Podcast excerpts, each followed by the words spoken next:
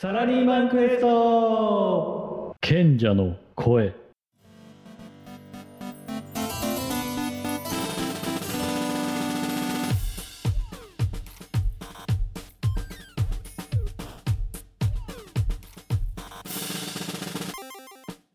そこまで言っていいんかい？とヒヤヒヤするほどの超爆裂心の叫びとモヤモヤトーク。サラリーマンのあなたに勇気と希望共感を受け取ってもらいたい仕事の活力にしてもらう番組。ここからはサラリーマン一筋23年。中間管理職。悩めるサラリーマン賢者ヒロポンと自由自在人行き当たりばっちり心の魔導士ギルドマスターミサウがお届けしていきます。おはようこんばんは。始まりました。サラクエ。心の魔導士ギルドマスターミサオでございます。おはようこんばんは。サラリーマン中間管理職、悩める賢者、ヒロポンです。はいヒロポン今日もねよろしくよろしくでございますよよろしくお願いいたします。21話でございますね今日ね21話まで来ましたね。はいもうはい20話過ぎてね、第一発目でございますけどね。今日はね、い生き抜いてきたねサラリーマン生き抜いてきたねヒロポン23年間の どんなねお話をね今日ね披露してくれるんでございますか？はい聞いてくださいよ。本当にね自分の弱点ってね、本当に損するなってね、本当につくつくづくというか、そういうふうに思って、まあ、なんとかいろいろと組み立ててきた自分という話をね、ちょっとしようかななんて思ったりしてまして。おうその話をしていただけるということで興味深い話でございます、ね。うん。例えばどういうことなの？ええいや、皆さんもですね、多分自分の弱点とか弱い部分、なんだろうな、ウィークポイントっていうんですかね、なんかそういうところって何なのかなっていうのは、まあ、中間管理職ぐらいになってくるとですね、まあ、なんとなく分かってくるんじゃないのかななんて思うんですよね。弱点ね自分のねそうですね、弱点。で、やっぱりそれがやっぱりね、残り、もちろん、ね、強み、弱みってあるんですけれども、やっぱなるべくこう、弱みは持ってても表に出さないとか、うまく回避する方法っていうのをですね、やっぱりやっていかないとですね、やっぱこう部下からの信頼とかですね、上司からの信頼ってなかなか勝ち得ないなっていうのはね、つくづく感じてるところですねな。るほどなるほど、ねまあ、人間誰しもさやっぱり弱点弱点というかさ自分が劣らないあの至らないところもあるっていうのやっぱりやそうね仕事やってるうちにヒロポもどんどん自分のそういったところを気づいてきてはい、でもやっぱり生き抜くためには、まあ、上司にしかり部下にしかりあのそこをなんかちょっと改善していかないと生き抜いていけないなって感じたところがあったってことそうなん。ですよ、本当に。うんじゃあちょっと具体的にさヒロポンさどんな弱点弱弱点って言ったらおかしいかもしれないね、けど、難しいですけどね。どういった感じのそういう自分で改善しないといけないなってやってどういうふうにして改善したのかっていうなんか具体例交えながらねあのこう視聴、はい皆様にねまあね、参考になるように。そうそうですね。うあのね、自分のこういけてないところいっぱい話してもあれなんですけれども、まあ、代表的なところですね。私ね、声が大きいんです。うん、いいじゃん声大きいって。ね、声が大きいっていいことだと思うじゃないですか。うこれがですね、もう興奮をし始めるとですね、電話元でね、説教するときにですね、もう声が大きくなってですね、結構周りがドン引きしたりですね、結構周りがこいつやべえっていうふうにね、思うような視線を電話聞いた後感じるとかですね、んうん後からこう上司経由で、あの、ちょっと呼び出されて言われるとかってね、最近もあったんですよ。なるほど、まあ、声でかいっていうのはその何か興奮した時にやたらと声でかくなるということなんだよねそれで。そうなんです。あーははこれね、うんいけてないです。まあ、結構ありがちだけど興奮すると声でかくなるっていうのはね。あの多分ですね自分の中では熱くなってるのでうんもうこの俺の熱いこの思いってなんか周りにもねなんか伝えたいみたいなねなんか意味不明なこうローラが出ちゃってるんですね。なるほどなるほど。ね実は自分の中ではね多分その時ってねいいいいこととか PR してるつもりなんですよこれ周りにも。うんところがですね周りはですねそれをですねちっともよく思ってないっていうのがですねうんあの冷静になると気づき始めるっていうこれ良くないですね。自分はなんか熱い思いをかかたあの熱い思いを持ってねいろいろ語ってるけど周りはドン引きしてるっていうことに気づいちゃったってことなんでね。えー周りは不快です、これ。でそれに気づいてさどういうふうにして改善していってんの？それそういうのって。でね、これはね、やっぱね、怒られる、ま、周りも、ま、皆さんも、まあ、中間管理職っていうか、まあ、別に社長とかではないので、うん。こう何かあれば、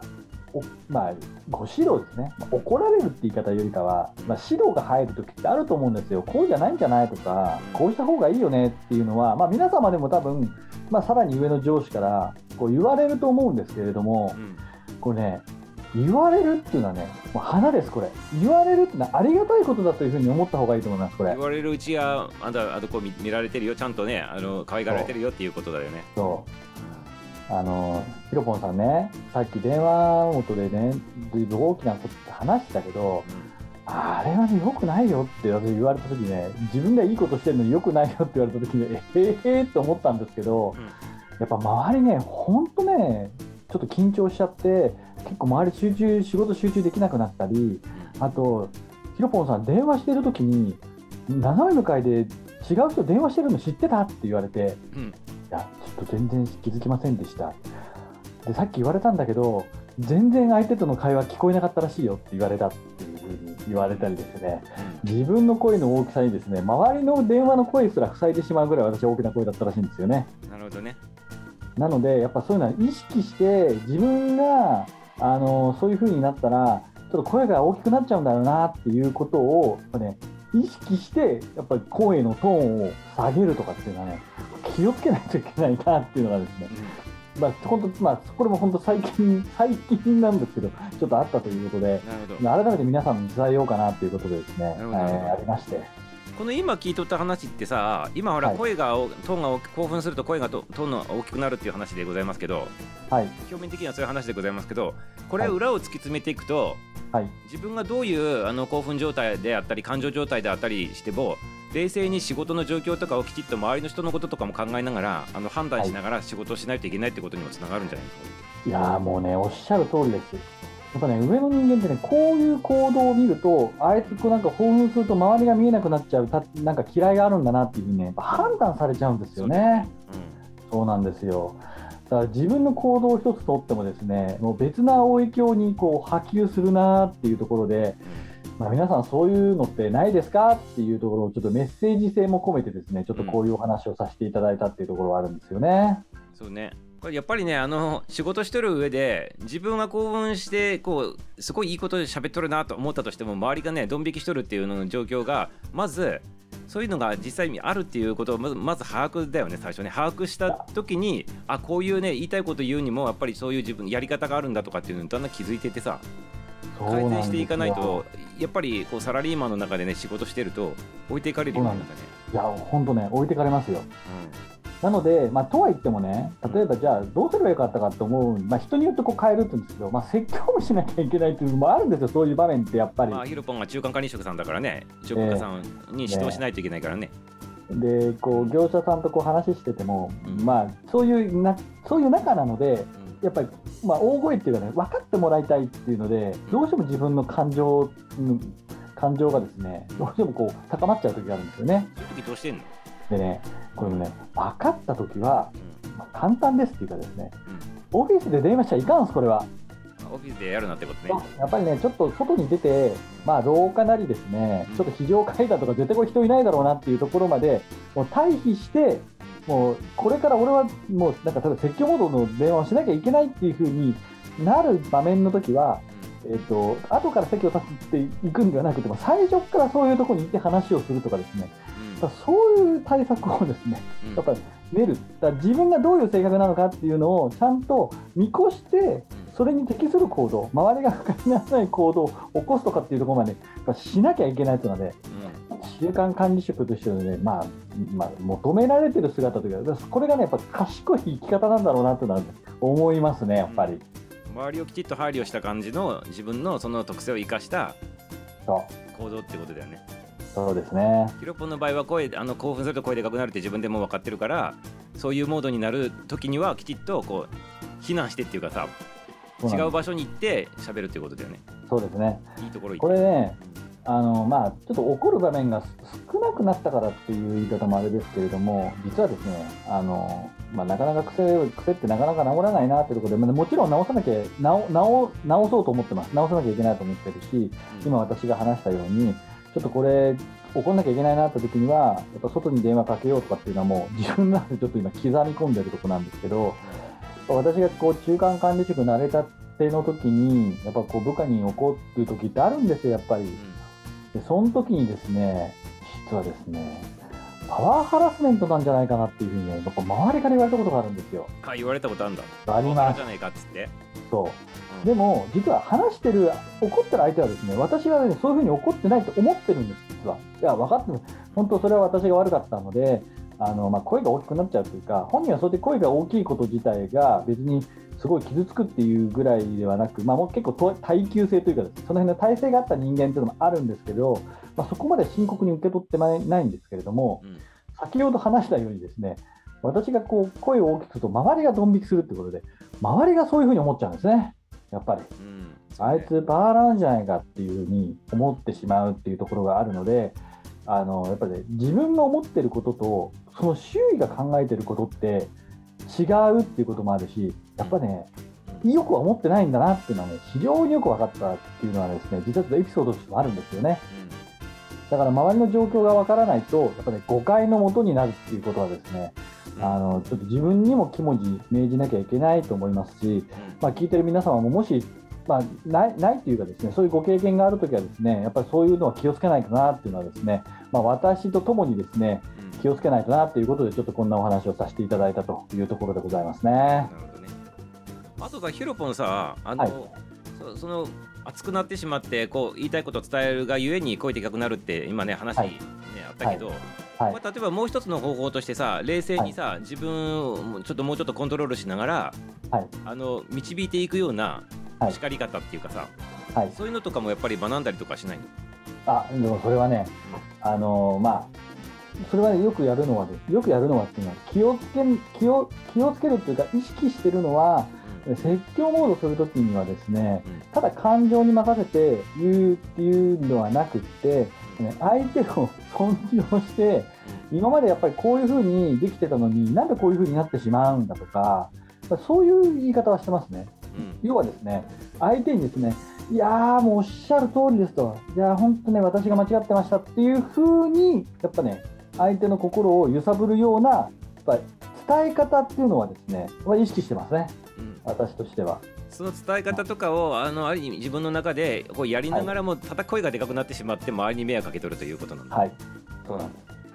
なので説教の電話って周りはねあんまりよくは思ってないんだなっていうのはまあ一つ分かったところがあるので、まあ、そういうところですね、あのまあ、外で話すのは一つと。でもう一つはやっぱり、まあ、伝え方指導の仕方っていう面でやっぱ相手をあのたなんていうの相手の立場を、まあ、尊重しながらも、まあ、話すっていう言い方。やっぱり今までねこういう関係が築かれてるっていうところは、まあ、お互いやっぱり強調し合ったりとかやっぱり協力し合ったりところがあるので、まあ、そこをですねこうちゃんと尊重しながらなんで今回こういうふうになってしまうのかと。やっぱりそれはなんか今までのあなたらしくないとかですね。うん。今までこういうことができてるのになんで今回こういうふうになっちゃったんですか？っていうようなやっぱり言い方を私するようにはしてますね、まあ、よく言うコーチングに近いようなあの言い方かもしれないですねただ声がでかいっていうことなんでね熱くなってそうですうんただ声がでかいからあの違う場所行ってでやったりとかっていう対策を取っとると。そうです。自分がこうね、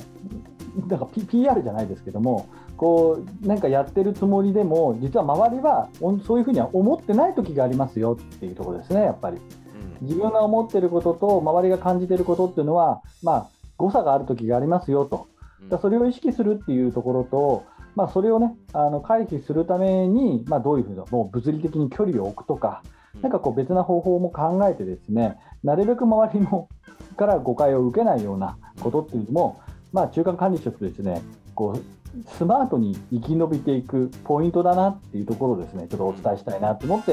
例えとしてちょっとこういう話をさせていただきました。一言で言うとさミサを持ったキーワードとしては俯瞰して仕事してくださいませって感じに聞こえたんだけど、まさにそういうことですね。ね、自分の中その自分の内側の中にだけ入って仕事してるんじゃなくてはい。俯。瞰した状態で仕事をす。するとそういった状況とかも全部見えてくるからベストなあの対策取れるんじゃないかっていうふうな話が聞こえたんで。周りもどう思うかと、本当俯瞰して物事を見るそうね。というところ、これ大事ですね。ね。うん、今日もなんか深い話になったけどね、最後の最後でなんかすごい深い話に突入していったような感じだったけど、えそういうことですよね。まあ、そういうふうな形で俯瞰してみるっていうことであのサラリーマンも中華管理職になってもやっぱそういった能力が大事だよっていうことね。いやー、本当大事ですね。ね。うん。自分も意識してこれからもねやっていきたいなというふうに思っているところでございます。はい。ということでね、今日はねちょっとちょっと深い話にね最後になったということでございまして、最終的にはね俯瞰して物事を見て仕事をねこうしていくと生き抜くねこうヒントになるんじゃないかっていうお話でございましたけど皆様、はい。ぜひぜひサラリーマンの皆さんあのヒントにしてねぜひ活かしてみてくださいませね。い。ただければと思います。はい。ということでヒロポンね21話でございましたけど、ありがとうございます、はい。ありがとうございました。それでは皆様これでねあの21話終了でございますからまた22話の方ね楽しみにご覧くださいませ。はい、また次回聞いてください。はい。それでは皆様さようなら。バイバイ。バイバーイ。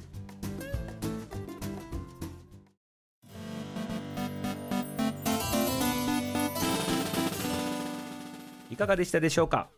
この番組はね、面白い楽しい、もう少し聞いてみたいなと思われましたらね、ぜひ、いいねとフォローの方をお願いします。そしてこの番組では、皆さんからのコメント、レターをお待ちしております。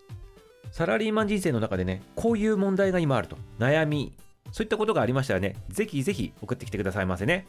スタイフのレター、そして Twitter、インスタの方もやっておりますので、そちらの方からでも大丈夫です。ということで、また次回もお会いしましょう。バイビー